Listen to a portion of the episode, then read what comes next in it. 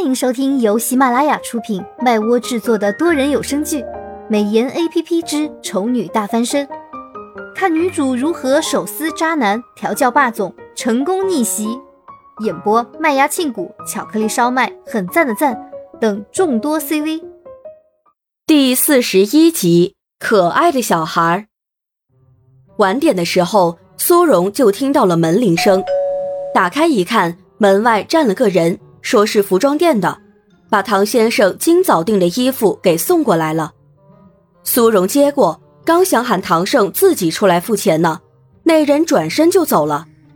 苏荣想着钱应该是付过了吧，便拿着那包装好的衣服走去唐胜的房间门口敲了敲，敲了一会儿没人应声，正犹豫着要不要直接喊呢，就见人从书房里出来了。嗯。他忘记事先问一下小萌娃，唐胜这个时候在哪个房间了。苏荣为掩饰尴尬，干咳了一声，然后走过去，把手中的袋子递给对方。你的衣服，刚刚服装店的人送过来的。唐胜看都没看一眼，便道：“你试试合不合身，不合身的话再换。”感情这衣服还是给他挑的，苏荣一阵感动，刚想说点什么话呢，唐胜便打破了他的幻想。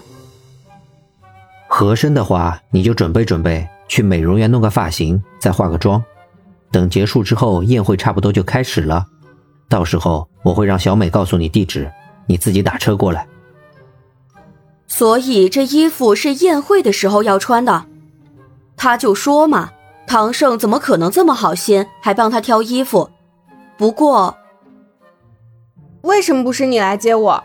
我化完妆又做造型，还穿上宴会要穿的衣服，肯定很高调。自己搭车，怎么说都有点不方便吧？而且你也说让我跟你一起进去，哪有人是直接约在宴会地点会合的？苏荣把自己的疑问说出来之后，才反应过来。这跟抱怨没什么两样，而且他抱怨的对象还是唐胜。虽然在更早的时候他已经很不怕死的哼了对方一声，但如果真惹怒对方了，那是可以蒙混过去的。现在他说这么一通，如果把对方惹怒了的话，嗯，我随口说说的，唐先生您就当没听见，没听见。说完，苏荣就心虚的傻笑了起来。唐胜不语，只盯着他看。苏荣傻笑的声音慢慢的停下来，一卡一卡的，特别滑稽。唐胜突然勾唇笑了一笑，说道：“ 你说的对，分开走的话是有点奇怪，也容易引起许离的怀疑。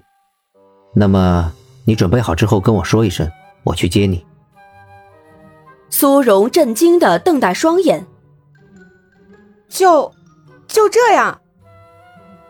唐胜不解说道：“嗯，我还以为……”话到这里，苏荣连忙止住，改口道：“没事没事，我自言自语呢。那唐先生，我就先去换衣服了。”拔腿跑回房间。苏荣还心有余悸地拍拍自己的心口，吓死他了！他还以为唐胜会揍他呢。不过仔细一想，他来这里都快一个月的时间了，虽说跟对方见面的次数不多，交流的频率也是最近这几天才慢慢多起来的，但是从始至终，唐胜都没有对他动粗过，除了几次抽风把他按在墙上啃嘴巴之外。他表现的还是比较绅士的，但是为什么自己莫名其妙的就是会害怕他呢？难道这就是小说里面常说的气场？即使对方不动怒、不举拳头，旁人见了还是忍不住变得小心行事，出现一点点失误就害怕对方发飙。苏荣一边想着，一边换上唐胜帮他准备的衣服。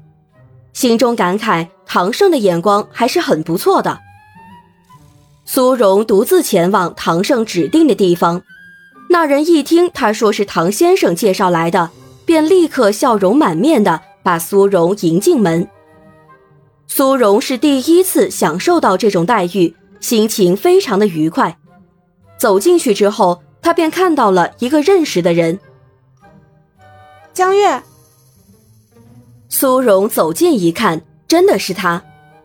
江月抬起眼尾瞅了他一眼，没回答，态度冷漠的，仿佛两个人根本就不认识。苏荣微微纳闷，明明昨天见到他的时候，他还不是这态度，怎么这会儿就变这样了？比第一次见面还不如呢，真是翻脸比翻书还快。苏荣想不通，也不拿热脸去贴别人的冷屁股。